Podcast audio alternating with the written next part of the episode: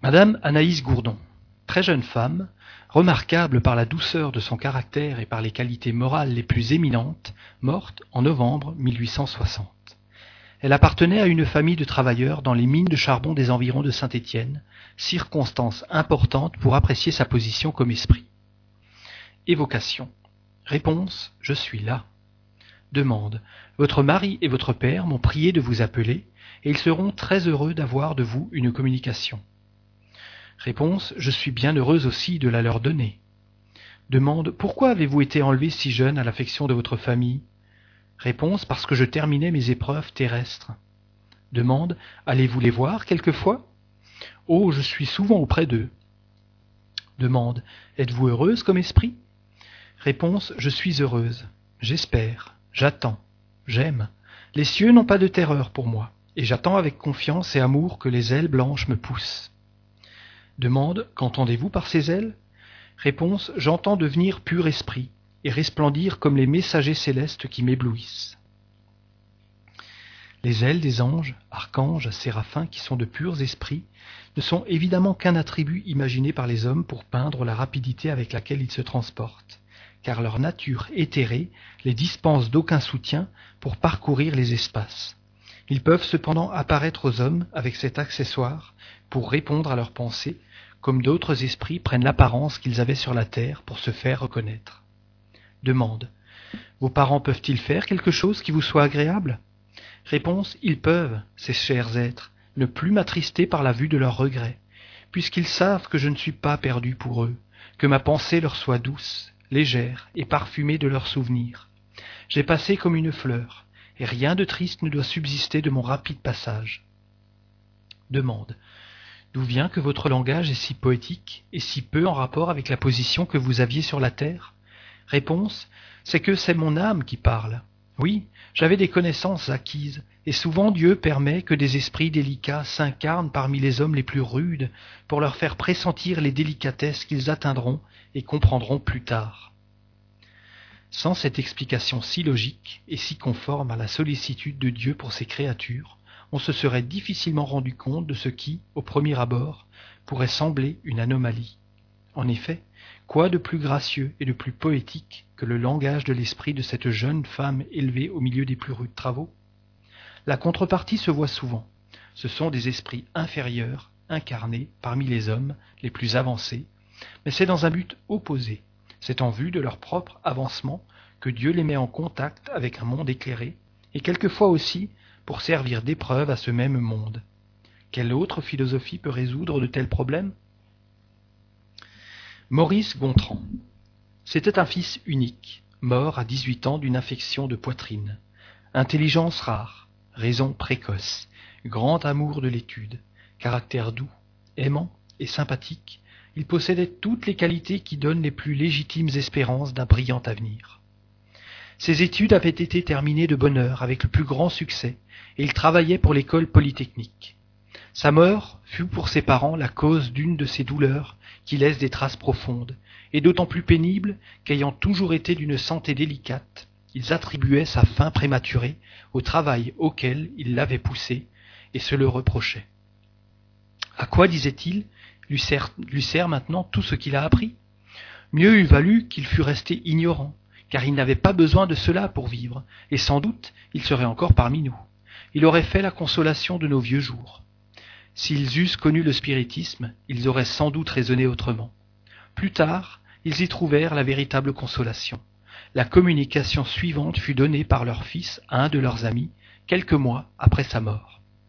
Demande.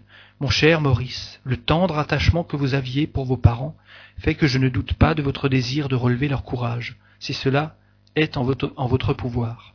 Le chagrin, je dirais le désespoir où votre mort les a plongés, altère visiblement leur santé et leur fait prendre la vie en dégoût. Quelques bonnes paroles de vous pourront sans doute les faire renaître à l'espérance. Réponse. Mon vieil ami, j'attendais avec impatience l'occasion que vous m'offrez de me communiquer. La douleur de mes parents m'afflige, mais elle se calmera quand ils auront la certitude que je ne suis pas perdu pour eux. C'est à les convaincre de cette vérité qu'il faut vous attacher, et vous y arriverez certainement. Il fallait cet événement pour les amener à une croyance qui fera leur bonheur, car elle les empêchera de murmurer contre les décrets de la Providence. Mon père, vous le savez, était très sceptique à l'endroit de la vie future. Dieu a permis qu'il eût cette affliction pour le tirer de son erreur. Nous nous retrouverons ici, dans ce monde où l'on ne connaît plus les chagrins de la vie, et où je les ai précédés. Mais dites-leur bien que la satisfaction de m'y revoir leur serait refusée comme punition de leur manque de confiance en la bonté de Dieu. Il me serait même interdit, d'ici là, de me communiquer à eux pendant qu'ils sont encore sur la terre. Le désespoir est une révolte contre la volonté du Tout-Puissant, et qui est toujours punie par la prolongation de la cause qui a amené ce désespoir, jusqu'à ce qu'on se soit enfin soumis. Le désespoir est un véritable suicide, car il mine les forces du corps, et celui qui abrège ses jours, avec la pensée d'échapper plutôt aux étreintes de la douleur, se prépare les plus cruelles déceptions. C'est au contraire à entretenir les forces du corps qu'il faut travailler pour supporter plus facilement le poids des épreuves. Mes bons parents, c'est à vous que je m'adresse. Depuis que j'ai quitté ma dépouille mortelle, je n'ai pas cessé d'être auprès de vous, et j'y suis plus souvent que lorsque je vivais sur la terre. Consolez-vous donc, car je ne suis pas mort.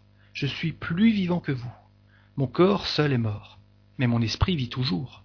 Il est libre, heureux, à l'abri désormais des maladies, des infirmités et de la douleur. Au lieu de vous affliger, réjouissez-vous de me savoir dans un milieu exempt de soucis et d'alarmes, où le cœur est enivré d'une joie pure et sans mélange. Ô mes amis, ne plaignez pas ceux qui meurent prématurément. C'est une grâce que Dieu leur accorde de leur épargner les tribulations de la vie. Mon existence ne devait pas se prolonger plus longtemps cette fois sur la terre. J'y avais acquis ce que j'y devais acquérir pour me préparer à remplir plus tard une mission plus importante. Si j'y avais vécu de longues années, savez-vous à quel danger, à quelle séduction j'aurais été exposé? Savez-vous que, si, n'étant pas encore assez fort pour résister, j'avais succombé, ce pouvait être pour moi un retard de plusieurs siècles? Pourquoi donc de regretter ce qui m'est avantageux? Une douleur inconsolable, dans ce cas, accuserait un manque de foi et ne pourrait être légitimée que par la croyance du néant. Oh oui, ils sont à plaindre, ceux qui ont cette croyance désespérante, car pour eux, il n'est point de consolation possible. Les êtres qui leur sont chers sont perdus sans retour. La tombe a emporté leur dernière espérance. Demande. Votre mort a été a-t-elle été douloureuse? Réponse. Non, mon ami, je n'ai souffert qu'avant de mourir de la maladie qui m'a emporté. Mais cette souffrance diminuait à mesure que le dernier moment approchait.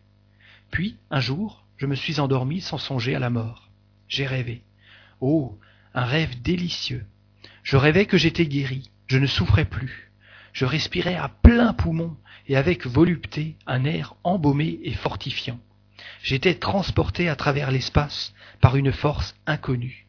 Une lumière éclatante resplendissait autour de moi, mais sans fatiguer ma vue. Je vis mon grand-père. Il n'avait plus la figure décharnée mais un air de fraîcheur et de jeunesse. Il me tendit les bras et me serra avec effusion sur son cœur.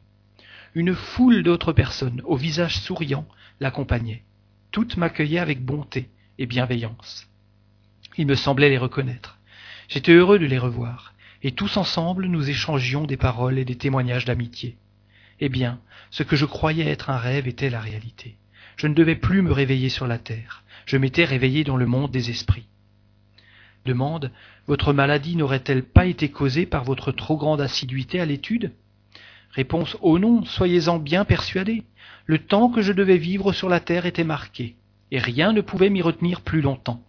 Mon esprit, dans ces moments de dégagement, le savait bien, et il était heureux en songeant à sa prochaine délivrance. Mais le temps que j'y ai passé n'a pas été sans profit, et je me félicite aujourd'hui de ne l'avoir pas perdu. Les études sérieuses que j'ai faites ont fortifié mon âme et ont augmenté mes connaissances. C'est autant d'appris. Et si je n'y ai, et si je n'ai pu les appliquer dans mon court séjour parmi vous, je les appliquerai plus tard avec plus de fruits. Adieu, cher ami. Je vais, auprès de mes parents, les disposer, recevoir cette communication. Maurice.